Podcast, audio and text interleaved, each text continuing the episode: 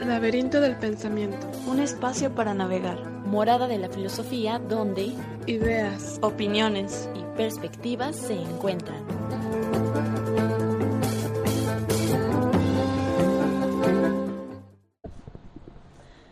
Bienvenidos al Laberinto del Pensamiento, un espacio para navegar.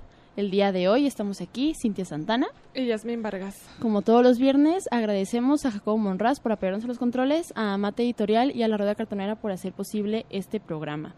Recuerden que nos pueden encontrar en las redes sociales. Estamos en Facebook, en Instagram y en YouTube como Laberinto del Pensamiento. Y en Twitter nos pueden encontrar como Lab-Pensamiento. Y el día de hoy vamos a hablar de unos temas muy propios de la filosofía. Ahora sí, unos temas que pertenecen al campo de la filosofía y vamos a hablar de lo que es el racionalismo y el empirismo. ¿Qué tal, Cintia? estos temas básicos, ¿no? En, en la filosofía, en la carrera, es de los primeros que, que nos ponen ahí a ver, a analizar. Y bueno, eh, los exponentes de, por ejemplo, racionalismo, el principal es Descartes, ¿no? Racionalismo, ok. Ajá, con su duda metódica, con el estar dudando de los sentidos, este, porque él dice que muchas veces lo han engañado, ¿no? Por ejemplo, bueno, hasta la actualidad lo podemos ver. Yo también me sentido engañada por mis sentidos muchas veces, de que piensas que es fulanito y no es, o de que es un color y la otra persona lo ve de distinto color, o etcétera, etcétera. Este, y entre, bueno, el principal es Descartes, pero también lo siguen Wolf o Leibniz, estos, este filósofo alemán. Y del empirismo, ok, del empirismo, eh, uno de los principales exponentes es Hume eh, o Berkeley, que Berkeley lleva, sí, George Berkeley, este filósofo que llevó a un extremo el empirismo de llegar al a pensar que únicamente lo que ve, únicamente lo que puede sentir existe. No sé si hayas leído un poco sobre él, a mí se me hace muy extremista su, su punto de vista empirista. De Berkeley, pues lo que había escuchado de él es una propuesta muy fuera de lo común dentro de, de- la comunidad filosófica, porque él dice que no, cuando uno intenta describir la realidad a través de palabras, mm, esto siempre al final de cuentas va a ser como una, una descripción de la realidad súper acotada porque la, la realidad es un flujo en movimiento. Entonces, si tú quieres saber qué es la realidad, pues tienes que tener una experiencia directa, vivir, ¿no? De la realidad, como desde- tal vez dejar de escribir y sumergirte a una, una experiencia de la situación del, del momento para captar lo que es la, la realidad. Sí, esto meramente hablando desde el punto de vista empirista, ¿no? Sí. Racionalista no, no funciona de esa manera. Sí, pues digo que pues es algo mm, una una manera de entender la filosofía muy fuera de la común porque pues muchos filósofos que hacen para describir la realidad y estudiar la realidad pues e- escribirla, ¿no? Y tratar de conceptualizarla a través de del lenguaje. Tal vez por esto eh, que él apela a que vayamos a la a la realidad, a vivir, a tener una vivencia real de la realidad es que a él se le dice empirista, ¿no? Porque ah, ah, al final lo que él pide es que a través tengamos una experiencia de lo que es la realidad para conocerla. Apela Así mucho a la, a la experiencia. Bueno, no dimos como una definición así breve de cada uno. ¿verdad? Pero bueno, Perdón. empezamos hablando de sus em, Estoy pegándome un tiro con la laptop otra vez. Sí, pues mira, viendo como desde el principio de Descartes, ¿no? ¿En qué consistió la Bueno. manera en la que él hizo filosofía? Así como brevemente, para ya entrando al desarrollo de- del programa, explicarlos bien. eh, como introducción, brevemente, bueno, el empirismo es la corriente filosófica que plantea que la única adquisición de el, de conocimiento, el, medio, ajá, como el medio de para obtener el conocimiento es por, por la experiencia. Sí, aparte, eh, aparte de identificarlo como el- la única vía, el único medio para obtener conocimiento, ese es su criterio de verdad. Eh, Ajá. La experiencia es lo que nos va a dictar lo que es una, lo que es verdad.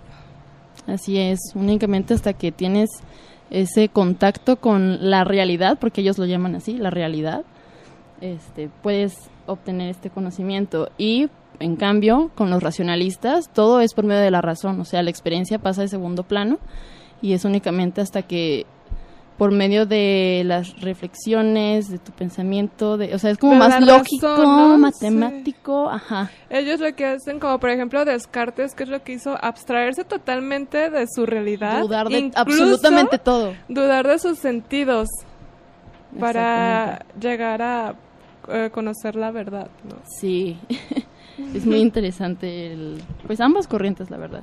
Sí. Bueno, vamos rápidamente a la primera pausa musical. Vamos a escuchar Drive de Incubus. Y bueno, para decirles que estamos regalando el día de hoy la taza del laberinto del pensamiento, ya este oficial. que, que les- nos gustaría enseñárselas, pero tenemos problemas aquí en la transmisión en vivo de Ah, sí. Facebook. Pero ya eh, Ramón, un colaborador de aquí del laberinto del pensamiento, nos hizo favor de subir la fotografía a la página, entonces ahí pueden verla. Solamente ponen su nombre completo y ya están pa- participando y al final del programa decimos quién es el ganador. Enseguida regresamos. ¿Mm? Ya estamos de regreso aquí en Laberinto del Pensamiento. Acabamos de escuchar Drive de Incubus. Y bueno, estábamos eh, hablando sobre el racionalismo y el empirismo. Que, a ver, ¿qué es brevemente el racionalismo y el empirismo? Ya, ya. A ver, empezando con el empirismo, es esta dirección de la filosofía que toma como criterio de la verdad la experiencia. Y el racionalismo sería, pues ahora sí que todo lo contrario, ¿no? Que eh, toma como criterio la, eh, de verdad absolutamente solo, eh, solamente absoluto, en absoluto la, solamente la razón. La razón. La Así- razón, ahí el punto. Y pues, mm, por ejemplo, en su caso, el empirismo, ahora nosotros si hacemos un poco conciencia de lo que consiste eh, la experiencia, digamos, mm, las cosas que están en constante cambio y que nada permanece, sino si nosotros volteamos a la realidad, vamos a ver que las cosas y las situaciones siempre están en constante cambio. Entonces, eh, como por esto, los empiristas llegan a concluir que no existe mm, verdades universales. Ajá, por eso se encuentran dentro de la filosofía moderna. Y por, por lo mismo, mm, dicen eh, much- muchos pueden caer en el escepticismo. Como, como todo está en constante cambio, pues es muy difícil decir, por ejemplo, en su caso, que no sé, algo existe, ¿no? Ajá, pero es que ahí está el problema, por eso dices que es un escepticismo, porque para lo que para... O sea, para mí pueden existir ciertas cosas que para ti no, o ciertas experiencias, o ciertos sentimientos, entonces por eso te digo que eh, de ahí surge la filosofía moderna, porque todo se vuelve subjetivo. No hay como verdades absolutas, no hay como algo objetivo, como Sí. anteriormente se, Por ejemplo, ya... se pensaría em, con todo este pensamiento teológico, religioso. Como particularmente, imagínense, hablando de, de lo bueno. O sea, aquí eh, llega un empirista y dice, a ver, ¿qué es lo bueno? Ay, pues los chinos consideran que lo bueno es esto, los mexicanos esto, los alemanes esto. O sea, la noción de lo bueno varía dependiendo de la cultura. Por lo tanto, no hay algo que se pueda eh, nombrar como lo bueno, sino esto va a ser relativo al lugar en el que nazcas. Así es. Y bueno, eh, centrándonos más en el racionalismo, ya como para dar unos datos así, eh, pues históricos. eh, les comentaba al principio que el principal exponente, quien pone sobre la mesa el racionalismo, es René Descartes, este filósofo francés, que nace en 1596 y muere en 1650. y bueno, es una corriente filosófica que se desarrolla en los siglos, entre, los siglos XVII y XVIII. Y bueno, Descartes mencionaba el método de la duda metódica. Y, eh, este tiene cuatro reglas. La primera es la regla de la evidencia, en la cual él menciona en su libro nunca afirmar nada como verdadero a menos de que se esté completamente convencido de que, lo, de que es verdadero, hasta que se tenga evidencia. Pero de qué forma, o sea, únicamente utilizando la razón, porque él no, no puede guiarse por, por algo empírico, pues por algo eh, de la experiencia, porque duda de sus sentidos. Um, por ejemplo, un tipo de, de creencia es la de Dios en Descarte. ¿Y cómo llega a esta creencia? Pues a través de una reflexión, por ejemplo, de que, a ver, eh, Dios es perfecto. Entonces como el concepto perfecto incluye que sea mm, su existencia, o sea, ya al decir Dios es perfecto, es como... O sea, el concepto de perfección. Ajá, el concepto de perfección. O de infinito. O sea, Descartes decía, bueno, si yo puedo pensar en la infinitud, siendo yo un ser finito, e imperfecto y bueno, todo lo contrario a lo que se dice de Dios, es porque un ser que es infinito, que es omnipresente, omnipotente y bueno, todas estas cualidades, este, me lo implantó en, la cabeza. o sea, es, es, por ello que puedo pensar en, en estos conceptos, de otra forma no. Y yo soy evidencia, yo como humano soy evidencia de que Dios existe porque, porque puedo pensar en ello, o sea, simplemente por tener la noción de estos conceptos. Sí, es lo que vuelve como bueno, a mí no me convence Descartes con su con esa teoría, ¿verdad? Pero si ustedes se fijan es a través de, estar reflexionando sobre conceptos. Últimamente es como decir, ah, en Dios es perfecto. En esta oración eh, encuentro el concepto de perfección y como perfección tiene que existir, por lo tanto Dios existe. Pero entonces él reflexiona simplemente ideas sobre ideas sobre ideas sobre ideas. Por eso se dice que es ya por los conceptos. y bueno, esa es la primera regla, que es la regla de la evidencia. La segunda regla es la regla del análisis. Eh, ¿De qué se trata esta regla? Es de dividir los problemas con, en tantas partes como sea posible para analizar de manera independiente, como por, o sea, dividirlo y dedicar tu, tiempo a cada una de esas partes en las cuales dividiste el problema máximo. Este, o sea, ir de lo complejo a lo simple. La regla número tres es la regla de la síntesis. Una vez que se haya llegado a la máxima simplificación del problema máximo, se ordena el pensamiento y poco a poco se va construyendo la complejidad del problema principal. Mm. Y bueno, al final la regla de la enumeración que es repetir y revisar cada uno de los pasos, o sea, estas, estas cuatro reglas, hasta confirmar que todo esté analizado y evidenciado. Ahí como que cae en un bucle porque, bueno, la última regla es la enumeración, entonces es como estar repitiendo y revisando, o sea, hasta cuándo sabes eh, en qué momento termina, ¿no? En qué momento queda totalmente definido estos conceptos, o sea. Por eso se le hace mucha burla al pobre Descartes, por este tipo de métodos que manejaba.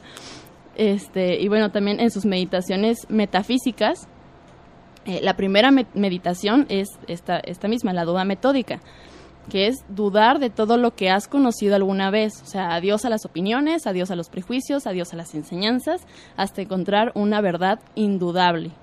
Aquí es cuando comienza a problematizar la confianza en los sentidos porque él ya se ha sentido engañado por ellos. Y bueno, eh, en esta parte en la, también menciona la duda hiperbólica, que es llevar la duda hasta lo más extremo. O sea, para mí es un tanto exagerado también. Por ejemplo, este, con lo del genio maligno.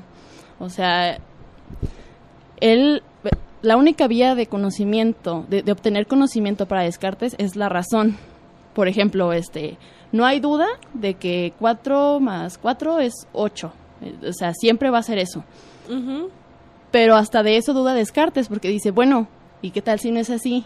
¿Qué tal si existe un genio maligno? O sea, un dios por ahí como malo Ajá. que implante esta idea en mi cabeza y me haga pensar que en todo momento es 8, pero en realidad es 9. O sea, ¿cómo voy a saberlo, no? Sí, pero afortunadamente, como ya había llegado a su creencia en la existencia de Dios, dijo, no, Dios, como perfecto que es, Exacto. no puede hacerme eso. Algo así, ¿no? Sí, y es cuando llegamos a este concepto que también maneja en...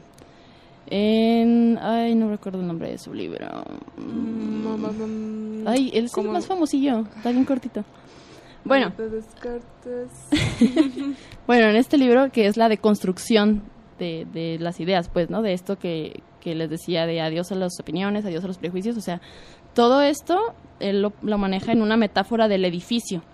O sea, en tu cabeza se va formando como un edificio que está repleta de, de cosas que te han dicho tu- tus familiares, la escuela, este, la sociedad en general. Entonces es como derribarlo totalmente y llegar a ceros. Y tú poco a poco ir este, Construyendo. construyendo, pero yo lo veo imposible, pues es que quieras o no, los todas las ideas implantadas en tu cabeza, o sea, todo lo que alguna vez pensaste, como dejarlo Sí, así en ceros. Imagínense, este Descartes llevó la duda a, a tal extremo de estar dudando de su propia existencia. O sea, eh, desde, desde un punto, en un sentido, este Descartes fue un gran, pues se podría decir, pensador, porque fue fiel a sus ideas. Sí. O sea, realmente lo que él Descartes proponía para lo todo hacía. tenía respuesta. estuviera bien o estuviera mal, para Sí. todo tenía respuesta este hombre. Y es lo admirable Sí. de, de este personaje. Sí, sí. La duda metódica. Sí, totalmente. De hecho, en un libro que tengo aquí, este, es de la editorial RBA, de la colección Aprender a Pensar, sobre Descartes. Eh, hay un- como una tabla que me llamó mucho la atención porque simplifica muy bien como las fuentes, los métodos que utilizan cada uno de estos, el empirismo y el racionalismo. Dice, fuente de conocimiento del empirismo, pues como ya dijimos, la experiencia. El racionalismo, la razón. Métodos de conocimiento del empirismo es la observación, la inducción y el análisis de hechos. Y en el racionalismo es la deducción. Eh, el ideal de ciencia en el empirismo son las ciencias naturales y del racionalismo es la matemática, que pues, Descartes hasta la matemática misma la pone en duda, ¿no? Y el contexto, bueno, el empirismo nace en Inglaterra dentro de los siglos XVII y XVIII y el racionalismo en Europa Occidental dentro del siglo XVII también. Y pues ahorita esta Cintia ha mencionado dos dos vías, dos métodos del conocimiento. Por su parte, el empirismo, la inducción. A ver, ¿qué es esto, no? Este nombre raro. Bueno, pues la inducción consiste en ir a la experiencia y, por ejemplo, si tienes, imagínate, un objeto, eh, como ver cómo se comporta en una, en una situación, cómo se comporta en otra situación, y así lo vas comparando, eh, viendo, eh, observando ese mismo objeto en diferentes situaciones. Entonces, a partir de toda esta información que tú recolectaste de la experiencia, ya llegas a una conclusión, a construir tus, tu conocimiento. Y la deducción, que, Lo contrario de la que es todo lo contrario, que nos remitimos ahora sí meramente ideas y a reflexionar sobre conceptos, es, por ejemplo, pues a- abstraer verdades a través de, pues sí, como ya dije, medios conceptos como, por ejemplo, um, hay un silogismo muy famoso de Aristóteles, muy populacho, que dice, todos los hombres son mortales. Sócrates es hombre, por lo tanto, Sócrates es mortal. Pero si ustedes se fijan, eh, esta conclusión que yo tengo de que Sócrates es mortal se abstrae de, del mismo lenguaje, de reflexionar el mismo lenguaje. Así es. Bueno, eh, tenemos aquí algunos saludos en Facebook. Ya pudimos transmitir en vivo por fin. ¡Aleluya! ya sí. Ahora sí les podemos enseñar la tacita para quienes nos Ah, están viendo sí. aquí en Facebook. Aquí está. La tacita del laberinto del pensamiento, que por cierto les recordamos que nuestra posada va a ser el 2 de diciembre, jueves 2 de diciembre en Arcadia. Está ubicada en hospital número 615, casi en Andador Alcalde para que nos acompañen todos los que quieran. Vamos a estar ahí a partir de las 6 de la tarde y pues ahora sí que hasta que el cuerpo aguante, ¿no? Ah, bueno, sí, no te conocía sí, ¿verdad? Oye, Pero pues, conmigo a las 9 en camita, ¿verdad? Ah, pero no a las 10, a las 10 del laberinto, porque Oye, pues es que, hasta que el cuerpo no es, aguante. No, es de diario, ya, sí, también hasta que el cuerpo aguante. No, en serio, sí anímense porque, mm, ¿cómo te digo? Es como para encontrarnos personas que tenemos los mismos intereses y poder compartirlos y desarrollarlos. Pues porque ¿qué de otra, qué de otra manera podemos desarrollar lo que nos gusta, ¿no? Que conversando entre los que tenemos los mismos intereses. yo, yo no le puedo hablar a, a alguien que de filosofía que realmente pues ¿A no tu le perro? ¿Cómo no?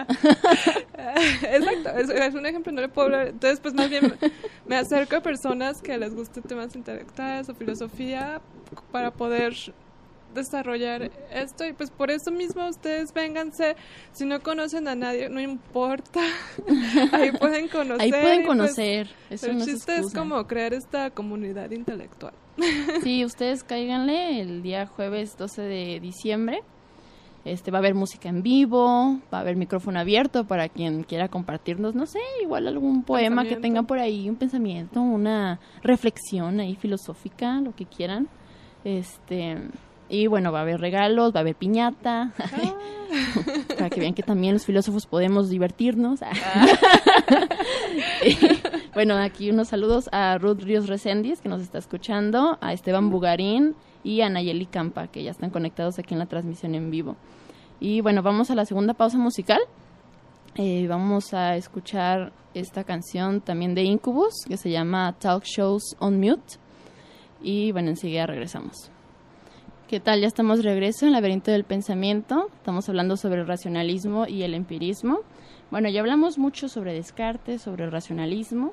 Ahora vamos un poco con el empirismo, que uno de sus principales exponentes es David Hume. Y bueno, también de aquí del libro de la editorial RBA, de la misma colección de que estuvimos citando a Descartes hace rato, de Aprender a Pensar, que se lo recomiendo muchísimo. Tienen de muchos filósofos y explican brevemente como cada uno de sus métodos, de sus reflexiones y la verdad está, está bastante padre esa colección. Eh, bueno, hay una parte que se llama sencillez y utilidad dentro del libro de, que habla de Hume y voy a leer un poco de esto. Dice, las raíces del empirismo británico se remontan a la figura del franciscano Guillermo de Ockham, eh, quien reaccionó quien reaccionó contra el aparato teórico de la filosofía escolástica medieval. Eh, bueno, la filosofía escolástica, como para explicarlo un poquito, es esta corriente filosófica que intentaba eh, que coexistieran tanto la fe con la razón, ¿no? que aquí también la fe la estamos dejando muy de lado, hablando solamente del empirismo y racionalismo, y la, la escolástica es quien decía que no, no necesariamente se necesitan separar la razón y la fe, sino que pueden coexistir y llegar al conocimiento a través de eso, ¿no? Sí, como fue en su ejemplo este Descartes, ¿no? Que a través de la reflexión llegó a afirmar la existencia de Dios. Bueno, sí, así es. Sí es cierto, Descartes sí lo toca un poco. Ujú. Eh, bueno, eh, al considerarlo puramente retórico. Según este, cabía recurrir a explicaciones sencillas basadas en la experiencia antes de especular sobre la existencia de principios imaginarios, sin ningún indicio de, pres- de presencia en el mundo. Tal análisis fue profundizado por Francis Bacon, Thomas Hobbes, John Locke, George Berkeley y, como no, el propio David Hume, los principales exponentes del empirismo. Eh, en líneas generales, estos pensadores afirmaron la experiencia sensorial, tanto externa como interna. La externa se refiere a este a utilizar los sentidos como el tocar, el ver, el percibir, pues, todo lo que te rodea sí. y de ahí obtener conocimiento y la interna se refiere a la reflexión. O sea, ya una vez que tuviste contacto con todos estos a través de tus sentidos, bueno, lo reflexionas, ¿no? Eh, como base de todo conocimiento, a partir de cuyas percepciones surgen las ideas manejadas por nuestra razón. Cuestionaron las ideas de sustancia y causa que no consideraron fruto de la experiencia, sino producto de los mecanismos del pensamiento humano. y sustituyeron la certeza objetiva del conocimiento por el reconocimiento de la utilidad práctica del mismo. Y bueno, aquí también hay un diagramita que empieza por el empirismo y bueno, surge en la Edad Moderna, en el siglo XVII y se extiende durante todo el siglo XVIII. Y yo diría que hasta ahorita.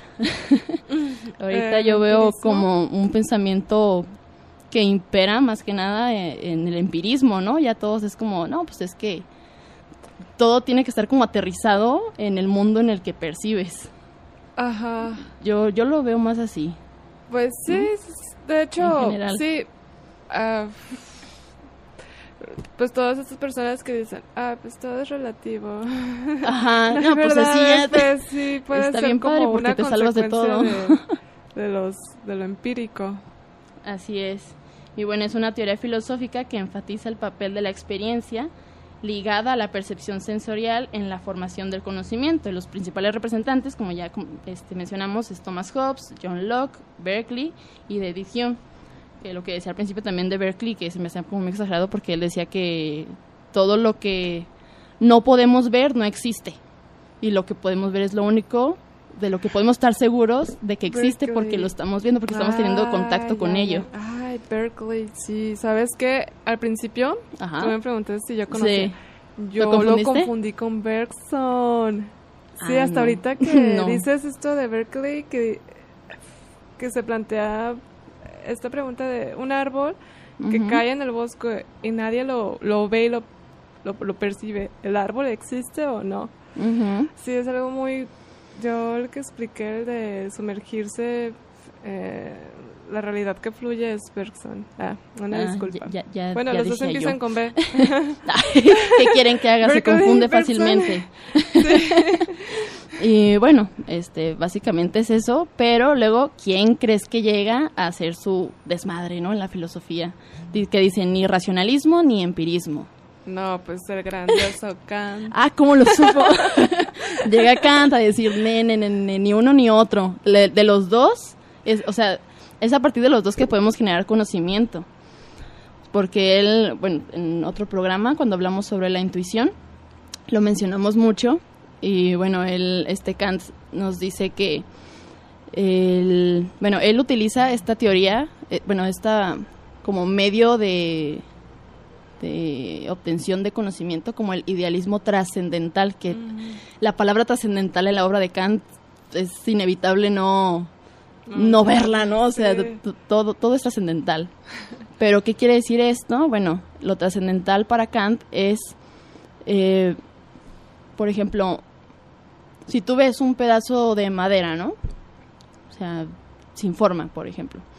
Este, es hasta que tú lo percibes y lo analizas y pasa como todo este proceso de reflexión, de estar como eh, haciendo referencia con anteriores objetos, anteriores ideas que ya has tenido, que lo puedes nombrar como una silla, o sea, porque tiene la forma de una silla, pero es hasta que lo relacionas con con lo que has percibido anteriormente como una silla, lo puedes nombrar así. En cierto sentido, sí, eh, esto lo trascendental se dice en alusión a las categorías, que son varias, pues, pero están relacionadas con el tiempo y el espacio, pero ah, al final de cuentas son a través de estas categorías que nosotros damos forma y orden a la realidad. Entonces, supongo que es... Ajá, es que es, darle eso, forma y orden.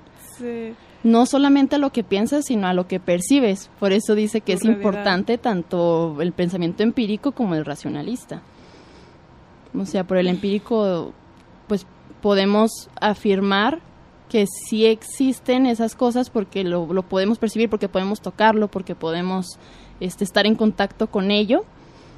Y el racionalismo o sea, el racionalismo básicamente es lo que le da sentido al empirismo porque es este proceso de, de análisis, de, de, razonamiento, pues, de, los objetos son y procesos de, razonamiento que al final de cuentas son los que ordenan la, realidad.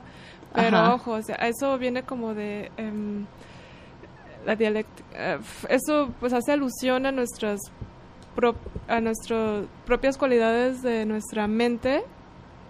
Eh, leyes del pensamiento que van ordenando nuestra realidad. Eh, aquí viene la realidad, o sea, cosas que no corresponden a estas leyes de pensamiento. Hay algo ahí que al final de cuentas es ordenado por estas leyes del pensamiento y eso algo que es ordenado no corresponde no proviene de nuestra razón o nuestra mente así ¿Tú, ¿Tú, cómo entiendes el, el concepto de realidad? O sea, ¿tú crees que es como más empírico?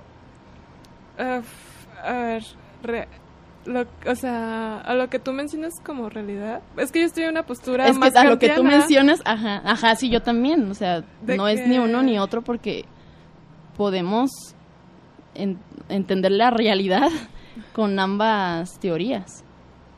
Pues, por ejemplo, eh, en el caso de, de, este Kant, dice, bueno, em, a la hora de construir nuestra realidad, eh, de comprender lo que nos rodea, son cualidades propias de nuestra mente que van dando mm, orden a, nuestra experiencia. Pero se le da orden, como digo, o sea, hay algo independientemente de mis poderes de la mente, digámosle, que existe más allá. Entonces, como... Mira, voy a citar un pedacito de eh, que viene en la crítica de la razón pura de Kant, que es como, ajá, ahí lo sintetiza todo, ¿no? Dice, la intuición sensible y, eh, perdón, intuición sensible y concepto constituyen los dos elementos de todo nuestro conocimiento, de suerte que ni los conceptos sin una intuición correspondiente, ni la intuición sin conceptos pueden darnos conocimiento. Sin sensibilidad, ningún objeto nos sería dado y sin el entendimiento, ningún objeto sería pensado. Los pensamientos sin contenidos son vacíos.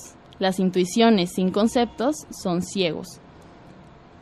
Este, dice, tan necesario es, pues, hacer a los conceptos sensibles, es decir, añadirles el objeto en la intuición, como hacer a las intuiciones inteligibles, es decir, someterlas a conceptos las dos facultades no pueden cambiar sus funciones. El entendimiento no puede intuir nada, ni los sentidos pueden pensar nada. Solo en su unión, o sea, de los objetos con las intuiciones, y de ahí se generan los... Eh, dije objetos. Sí, Ajá, sí, objetos más intuiciones igual a conceptos. Y es a partir de los conceptos que podemos darle forma, darle orden. Entender la realidad, pensar la realidad. Exactamente. Entonces, su conclusión es, solo de su unión o sea, de estos dos, puede salir el conocimiento. Yo sí voy más de acuerdo con Kant. Bueno, fin de la cita. Es decir, en este proceso de conocimiento de la realidad intervienen mm, cualidades de la razón, pero también intervienen eh, materialidades externas independientemente, independientes de nuestra razón, digamos. Eh, Espero que haya sido claro. bueno, creo que en, este fragmento que dice Kant dentro de su famoso libro La crítica de la razón pura, pues queda muy claro. Es un librote así de ancho. Uh, sí. Más grande que la Biblia, ¿no? Yo creo. Bueno, no sé. Ahí pues ahí se dan, ¿eh? Ahí se dan. Ahí se dan. La Biblia kantiana. Lo recomendamos en versión de Gredos. este, pero sí, les digo, yo sí voy más a esta idea kantiana de que, pues es que los objetos están ahí, pero es hasta que los piensas, hasta que tú les das forma por medio de las intuiciones, este, que puedes generar conceptos y es a partir de los conceptos que piensas y puedes, este, como relacionar todo lo que está en tu mente con, con lo externo. Sí. Pues sí, sí, nada más habría que dar un clavado interno y ver cómo, cómo uno, por ejemplo, eh, piensa el día anterior, lo que pasó, cómo uno mismo se, se va narrando o pensando a través de pues un lenguaje no silenciado. O sea, es que ustedes lo vayan y comprueben. Hagan la prueba. Hagan la prueba, sí. Que digo, también Kant no es como que hay todo, o sea, nuestro conocimiento tiene límites, pues, ¿no? Le lo menciona por medio de los conceptos de nómeno y fenómeno. El fenómeno es lo, lo que podemos conocer por ejemplo, una silla, por ejemplo, yo a jazz, o sea, todo lo que está como a nuestro alcance y que podemos pensarlo, o sea, hasta que nosotros le, damos el significado a esas cosas. Y el nómeno es lo que, pues ahora sí que no podemos saber lo que es en sí mismo, ¿no? su esencia. lo que nuestros sentidos pueden percibir. Y creo que eso también sí viene bastante muy vigente porque, bueno, algo con lo que yo no voy muy de acuerdo es como que la ciencia puede explicar absolutamente todo, ¿no? Yo creo que sí también tiene sus límites en cuanto a, al, a lo en sí mismo, pues. Sí, y pues bueno, estos dos nociones pueden ayudar ayudarte o ayudar a uno como a saber tomar con precauciones teorías o ideologías que, híjole, te, te proponen, te, te hablan de una realidad construida meramente en conceptos, en lenguaje, que caen en pura ideología. Entonces es como, híjole, eh, hay, entendiendo bien estos, mm, como las debilidades y fortalezas del racionalismo y empirismo te pueden ayudar a decir, bueno, o sea, esta teoría o este pensamiento que me están presentando, pues carece de, de información de la realidad, ¿no? O cae en pura... Ahora sí, edificios dogmáticos, ¿no?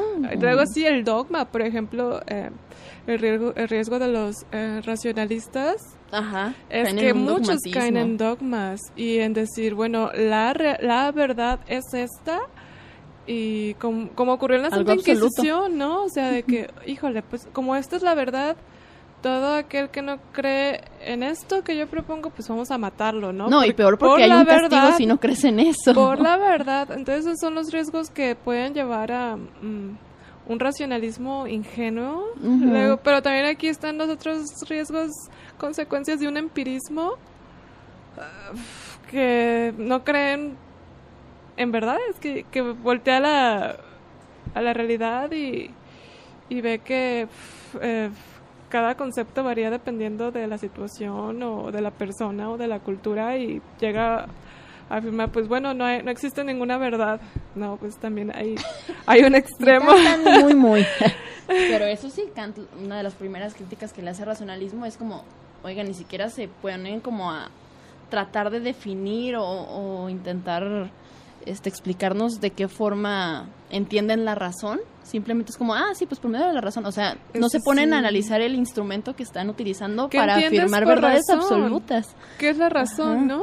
Exactamente. O sea, en lugar de comenzar por eso, es como, no, pues es que por medio de la razón se llega a esto y así.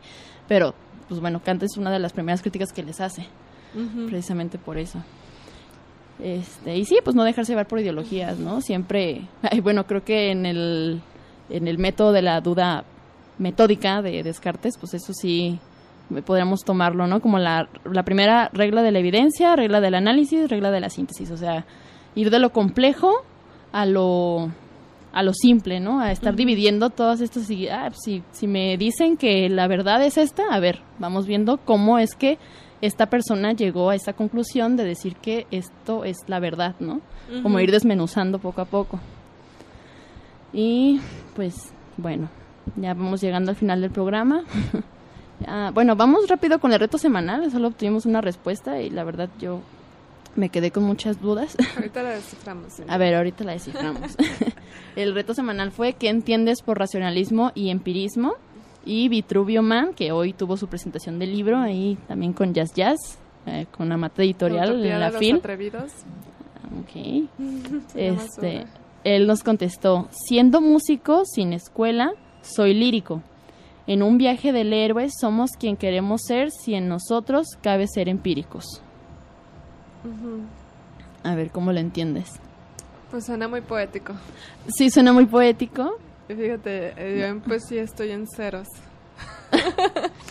A veces hablamos es que, por ejemplo, el ser lírico dentro de la música es como solamente por oído puedes sacar canciones, por ejemplo. O sea, no necesitas como el saber leer las notas, como el entender la música en sí. Simplemente es como por medio de, bueno, él, dice, este, se, eh, en nosotros mismos cabe ser empíricos, o sea, únicamente por medio de la experiencia puedes obtener conocimiento, como se llega a un músico siendo lírico. Como que más o menos. Creo que por ahí va Vitruvio. Si nos estás viendo, sería padre que nos expliques un poco tu respuesta. Pero yo como que por ahí lo. Pues como dijiste, el lírico es como esta. Esta capacidad, aptitud de tener un ritmo con el simplemente escuchar música, ay, no sé. Ah. sí, o sea, solamente por escuchar una canción puedes sacarla en la guitarra o en la... O sea, sin, sin estar seguro de cuáles son las notas que están sin saber toda la teoría de trasfondo de la armonía y de los ritmos, los espacios. Ajá. Ah, ok. ¿Ya? Va. Bueno, pues eh, les comentamos que estamos eh, regalando la taza del laberinto del pensamiento. Y bueno, pues vamos viendo ver quién se lo ganó. Ya faltan cinco minutitos para que se termine el programa. Entonces, a ver, ya es número del 8, del 1 al 8. A ver, pues vámonos a 4. número 4 se lo gana. A ver, 1, 2, 3. Quetzali. Quetzali uh. Sánchez. ¡Bravo! Bravo, Quetzali. Eres ganadora de la primera versión de la taza del laberinto del pensamiento. Exactamente. Ah, sí, va a ser la primera que regalamos. Y bueno, van a encontrar más en, la posada del laberinto. A cafés o tés o lo que te quieras echar ahí, con piquetitos si quieres. y bueno, pues ya para finalizar, este, nuevamente invitarlos a la posada del laberinto, que va a ser el 12 de diciembre, ya la próxima semana. Sí, ya el jueves de la semana, sí es cierto. Oh, por Dios, qué rápido. pasan de volada. Sí, va a ser en Arcadia Fusión Cultural, esta casa que está hermosísima, este que está ubicada en calle Hospital número 615. ¿Sí? 615. A ver. Sí. Casi esquina Avenida Alcalde. Y bueno, vamos a estar a partir de las 6, les digo, va a haber música en vivo, va a haber piñata, va a haber micrófono abierto, y ahí si quiere aventar algún palomazo, Vitruvio, para que te eches acá unas líricas, unas canciones líricas. Y pues, pues ya. Libros a recomendar, pues igual esa crítica de la razón pura de, de Kant. Pero eh, para los que no son bueno, bueno, también. conocedores ya de un baja y cultura, sí les puede ser muy, muy pesado. Tendrían que empezar con algo muy... Con el mundo de Sofía. Fíjate, Rius debe de tener algo algo, un libro sobre empirismo y racionalismo. ¿Rius? es este escritor que... no lo conozco. No, tienes que conocerlo. Que te explica la filosofía como historietas, con dibujos y de manera muy sencilla. Entonces él debe de tener algún libro sobre racionalismo y empirismo. Sí, o García Morente con su historia de la filosofía, ¿no? Son como... Lecciones preliminares. Lecciones preliminares de filosofía, sí, ah, cierto. sí. está, Son como libros básicos y ya que se sientan preparados, ah, ya se van con el de Kant. con, el Jesucristo de la filosofía. o Naturaleza sobre el conocimiento humano de David Hume, también está muy interesante lo que plantea. Y ah, ya llegaron también Vitruvio, mira, ya se reportó, dice, voy en pedacitos, pero veo la repetición, saludos. y Diego Dardo López dice, saludos chicas, llegué tarde, pero ahorita repito el programa. Ya está. Sí, llegaron tarde muchachos, pero está bien. También nosotros empezamos tarde con la transmisión. Sale, pues ya, se terminó el programa, este, nos despedimos, los vemos por ahí, quien se anime el jueves. Y bueno, ya el próximo viernes sería nuestro último programa antes de salir de vacaciones. Vamos a hablar sobre el arte contemporáneo. Y tenemos ahí un, invitado especial. Y, em, Aldo Cabrajal a estar aquí para adelantar. Ay, spoilers. está ah, bien. no, sí está bien. El profesor Aldo Carvajal va a estar aquí acompañándonos y vamos a hablar sobre el arte contemporáneo para cerrar Laberinto del Pensamiento, primer este año qué será primer año ya vamos a cumplir el año ya sí uy bueno la posada será como sí con la excusa de la navidad y con la excusa de que cumplimos un año. Para no hacer doble fiesta porque hoy está cañón. Para los que no puedan ir a la posada el jueves pues bueno aquí les estaremos contando el viernes qué tal estuvo. Así es. Bueno, ahí nos escuchamos, bueno, nos escuchan el próximo viernes y si se animan, pues nos vemos el próximo jueves en Arcadia Fusión Cultural a las 6 de la tarde. Nos despedimos, Cintia Santana. Y Yasmin Vargas. Agradecemos a Jacobo Monraz por apoyarnos en los controles, a Mate Editorial y a la Rueda Cartonera por hacer posible este programa. Hasta el próximo viernes o jueves.